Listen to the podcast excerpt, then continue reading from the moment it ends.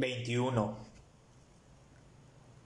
Verdaderamente, la reverencia profunda parecía como un gran árbol plagado por el capricho errante de una sola y horrible termita. Cuanto más alto progresábamos dentro de la fortaleza, y progreso no es la palabra correcta, más profundo era el sentido de la indisciplinada decadencia. Me preguntaba si el confirmador había pasado sus últimos mil años construyendo insensateces inútiles a lo largo de las cubiertas, por encima y por debajo, drenando los recursos de la nave y pervirtiendo su diseño original. Finalmente, llegamos a un espacio lo suficientemente cálido y con suficiente oxígeno para aliviar la carga de nuestra armadura. El silbido del rebastecimiento fue como un jadeo mientras nuestras ancillas aspiraban reservas de lo que ellas también parecían pensar que podría ser un momento desesperado. El centro de comando del confirmador estaba rodeado de cortinas andrajosas de un diseño que no podía reconocer. Dentro de las cortinas, empujando a través o levantándose en medio, había docenas de esculturas hechas de piedra y metal, algunas bastante grandes, y todas forjadas con una gracia y habilidad que era evidente, sin importar, sin importar lo que sus formas pudieran haber sido. Abstracciones o representaciones, ¿quién lo sabría? pero como centro de comando este espacio no era más funcional que la bóveda vacía en la que habíamos entrado al principio. Claramente, la fortaleza se había convertido en un fantasma desordenado de su antiguo poder. El confirmador ordenó la disposición de los asientos, con crujidos y gemidos. La cubierta produjo solo dos sillas adecuadas para los prometeos, más un pequeño bulto que podría haber sido hecho para mí. Algunas de las cortinas se apartaron, rasgándose y cayendo en jirones polvorientos, y tres esculturas se derrumbaron.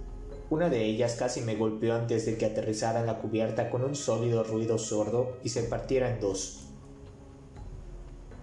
El confirmador trajo botellas de un amplio gabinete medio escondido en las cortinas, caminando con un tumbo hacia la izquierda. Lo mejor que tengo para ofrecer, él dijo, y sirvió tres vasos de un líquido verdoso. Se sentó y le ofreció un vaso al didacta y otro a mí. Ninguno de los vasos estaba limpio. ¿Te acuerdas del Casna? Él dijo, levantando su propio vaso en un brindis. El líquido que había en el interior olía dulce y amargo, penetrante, y dejaba una mancha en el cristal. Los Sanshayun siempre han sobresalido en las artes de la intoxicación. Esto es de sus mejores reservas. El didacta miró hacia su vaso y luego lo bebió en un trago para consternación del confirmador. Eso es algo raro, él, reprendió. ¿Permites que los Sanshayun viajen entre sus dos mundos? El didacta preguntó, devolviendo el vaso a la polvorienta bandeja ellos están confinados dentro de los límites de la cuarentena, dijo el confirmador. No hay razón para retenernos, retenerlos firmemente. En muchos sentidos, ellos eran peores que los humanos, dijo el didacta. Ahora afirman que estaban engañados y descarriados. No importa a estas alturas, dijo el didacta. ¿Hace cuántos años que no tienes contacto con ningún otro guerrero? ¿Dos vivos? Siglos, siglos, dijo el confirmador. El último cargamento de... Se detuvo, miró a su alrededor a través de la cámara de cortinas con ojos que habían perdido casi todo el enfoque. Muchos colegas son traídos aquí, ¿sabes? Exiliados con menos dignidad de la que el Consejo te permitió. Han peleado y perdido muchas batallas políticas desde que desapareciste. ¿Dónde están? A unos se les permitió tener sus propios scriptums. El resto, el consejo nos envió sus durances. ¿La reverencia profunda se ha convertido en un cementerio? preguntó el didacta. Todo su color desapareció de sus ya pálidos rasgos. Una hectárea de manto. Un memorial. Es lo que se le permite a nuestra clase, ahora que ha sido desmantelada y desterrada por las acciones del Consejo. Los Sanshayun vienen aquí cada poco tiempo para reparar y atender las pantallas, y estoy agradecido. No tengo ni el personal ni la energía para hacer el trabajo yo mismo. Nuestros enemigos cuidan a, nuestros muertos. El didacta se puso de pie y parecía estar buscando algo para recoger y arrojar. Me alejé todavía sin rivalizar con fuerza. La guerra terminó hace mucho, dijo el confirmador, con un débil intento de dignidad. Nos enfrentamos a grandes enemigos, y sin embargo, has elegido el exilio en lugar de discutir con el Consejo y enfrentarte a lo inevitable. Y confiaste en que una trabajadora de vida te escondiera y sin duda proveyera tu regreso. No tengo nada que lamentar, amigo mío.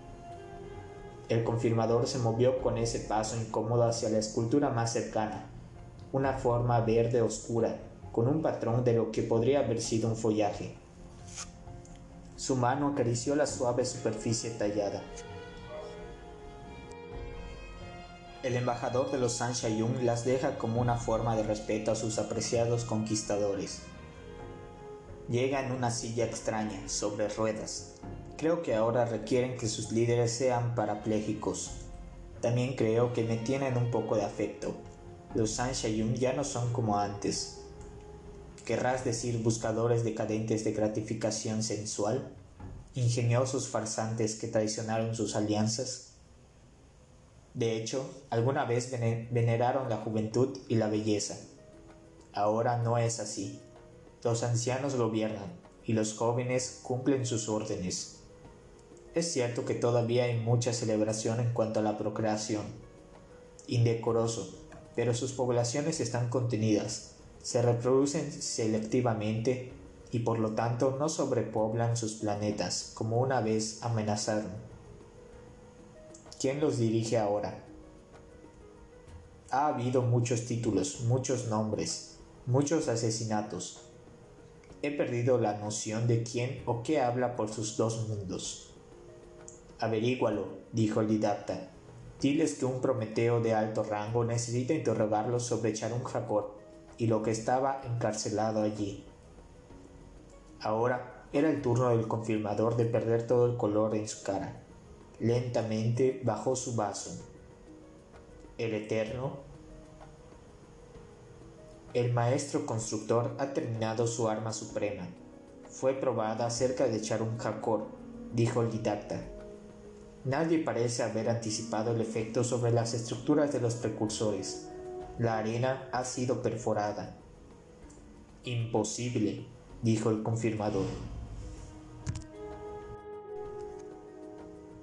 Por un momento pensé que la posibilidad de un nuevo desafío traería un porte más rígido al viejo guerrero, un regreso del porte orgulloso, pero después de pensarlo un momento, miró alrededor de la cámara medio oculta, las polvorientas y destartaladas cortinas, las docenas de esculturas, algunas todavía ubicadas en sus tarimas de transporte, y pareció que casi se deshinchaba dentro de su armadura de retazos.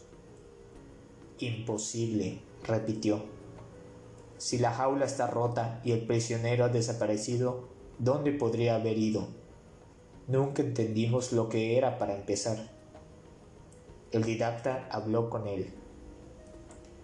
Pero esa parte de los recuerdos del didacta no estaba del todo clara para mí. ¿Eran demasiado peligrosos para una primera forma recién mutada? ¿Acaso no confiaba en mí después de todo? Pero él había transferido muchísimo por eso es imperativo que cuestionemos a los Sanshayun. No te detendré. Sin embargo, tu nave está fuertemente armada. Las armas deben quedarse conmigo. Todas excepto mis esfinges de guerra.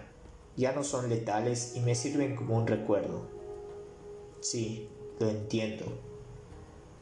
También tenemos dos humanos. Están prohibidos, son necesarios para nuestra misión.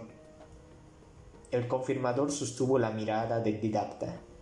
Otra vez, Una sombra de la antigua fuerza pareció volver. Si el Consejo no ha desmantelado formalmente tu rango, eres mi superior.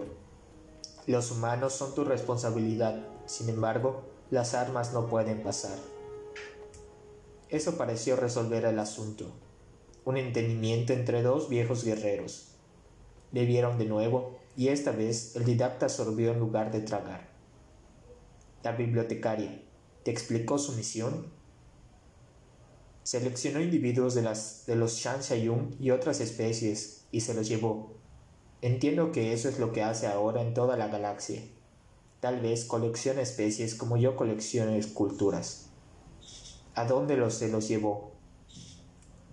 Una instalación llamada el Arca.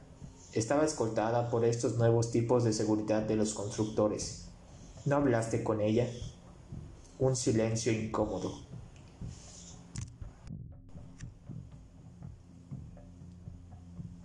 No, dijo el confirmador.